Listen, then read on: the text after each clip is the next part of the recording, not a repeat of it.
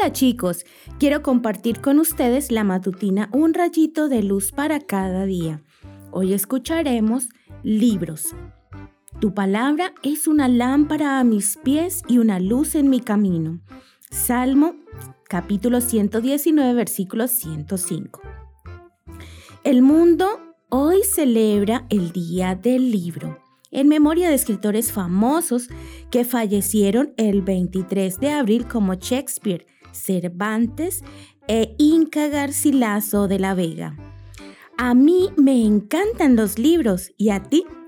Por más que hoy se puede hacer muchas cosas eh, con las computadoras, no cambio el placer de sentarme cómodamente con un buen libro en mis manos.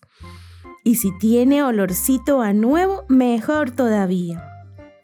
Mi abuelita Juana hace muchos años me ayudó a memorizar una poesía llamada El ruego del libro de la poetisa chilena Gabriela Mistral. Quizá quieras buscar la poesía completa en internet o en alguna biblioteca cercana. En una parte de esa poesía el libro ruega, trátame con dulzura como si fuera una flor. Pero, ¿cómo podemos tratar con dulzura, con cuidado y reverencia el libro de los libros, nuestra Biblia? ¿Estará mal escribir en ella? Yo creo que no.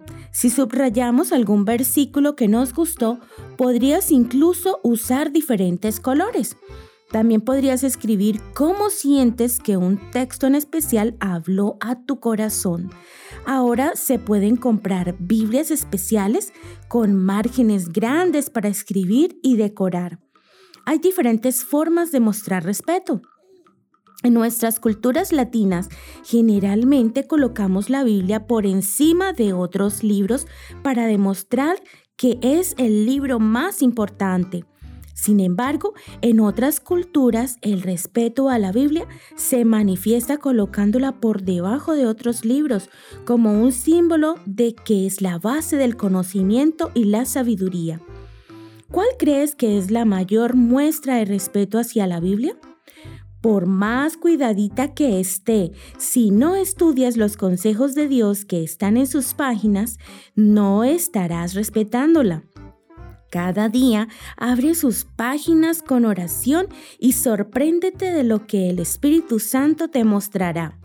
Respetar la Biblia como palabra de Dios es más que cuidarla del barro de un campamento o del polvo en un estante. Es hacer de ella tu compañera y tu guía de vida cada día. Que tengas un hermoso día.